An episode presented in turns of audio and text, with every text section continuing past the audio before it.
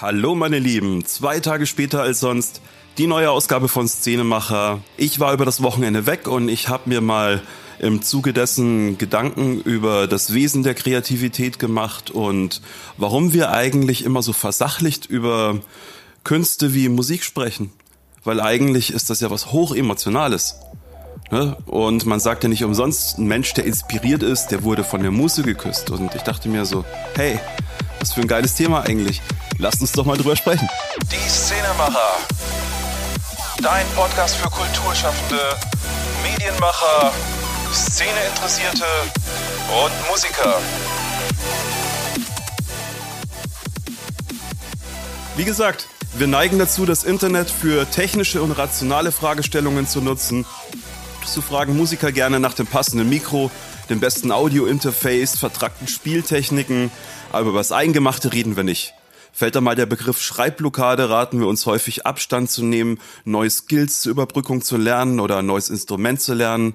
Aber über Inspiration sprechen wir ebenfalls nicht. Zeit sich mal über das zu unterhalten, das wirklich zählt. Ich habe kürzlich eine interessante Frau kennengelernt, die sich selbst als Muse versteht. Beziehungsanarchistin, künstlerisch vielseitig interessiert, charmant. Und im Austausch mit ihr wurde mir bewusst, wie stark meine eigene Kreativität immer wieder vom anderen Geschlecht befeuert wurde. Das inspirierte mich, siehe da, mich eingehender mit der Geschichte und der Bedeutung von Musen zu beschäftigen. Der ursprüngliche Begriff Muse entstammt der griechischen Mythologie und bezeichnete die Schutzgöttinnen der Künste.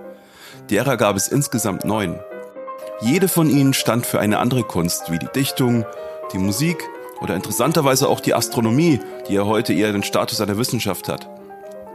Die Musen versammelten sich um den Gott der schönen Künste, Apollo, und ihr Schaffen wurde als Huldigung des Göttervaters Zeus verstanden. In der Neuzeit erlebte der Begriff eine Renaissance und stand fortan für Frauen, in seltenen Fällen auch Männern, die Künstler entweder durch ihr Wesen, ihre Freundschaft oder eine erotische Beziehung inspirierten und zu kreativen Höchstleistungen anspornten. Oft waren Musen den Künsten selbst zugetan oder als Künstlerinnen aktiv. Ein schmerzvoller wie reizvoller Aspekt ist ihre Unabhängigkeit und Unannahbarkeit. Sie geben sich häufig gerade so sehr hin, um Begehren zu entzünden, aber entziehen sich jeglichen Bindungswünschen. Kaum ist man ihnen nah, huschen sie davon und hinterlassen einen Duft von Sehnsucht. Der Künstler leidet, brennt, kämpft und formt diesen Zustand in Musik, Dichtung, Erzählung oder andere Ausdrucksformen um. Im Rock'n'Roll-Business ging es naturgemäß etwas hedonistischer zur Sache. Das Bild der Muse verschwand spätestens mit Yoko Ono und an ihrer Stelle trat das Phänomen der Groupies.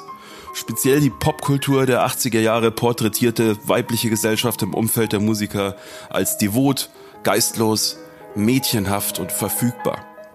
Während die Muse trotz aller Polarität ein ebenbürtiges bis idealisiertes Frauenbild war, drehte die Ikonisierung von Musikern den Spieß um.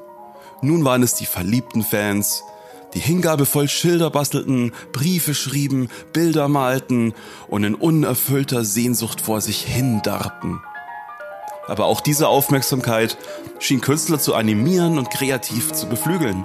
Immerhin war Mädchen zu beeindrucken eines der Hauptmotive für Kids meiner Generation, ein Instrument zu lernen. Fragt man uns heute nach frühen Einflüssen, zählen wir brav die Namen anderer Künstler auf, aber ehrlicherweise sollten wir vielleicht antworten, Maria aus der siebten Klasse, die Tischnachbarin in Mathe oder das Mixtape unserer ersten großen Liebe. Aber Musik versachlichen, das können wir heute gut. Gerade in der Welt der Nullen und Einsen, was sind wir immer am Schwadronieren über unser Handwerk, unsere Instrumente und die graue Theorie dahinter. Und dann wundern wir uns, dass die Seele stirbt und in der heimischen Komfortzone keine neuen Klänge sich mehr aufdrängen wollen.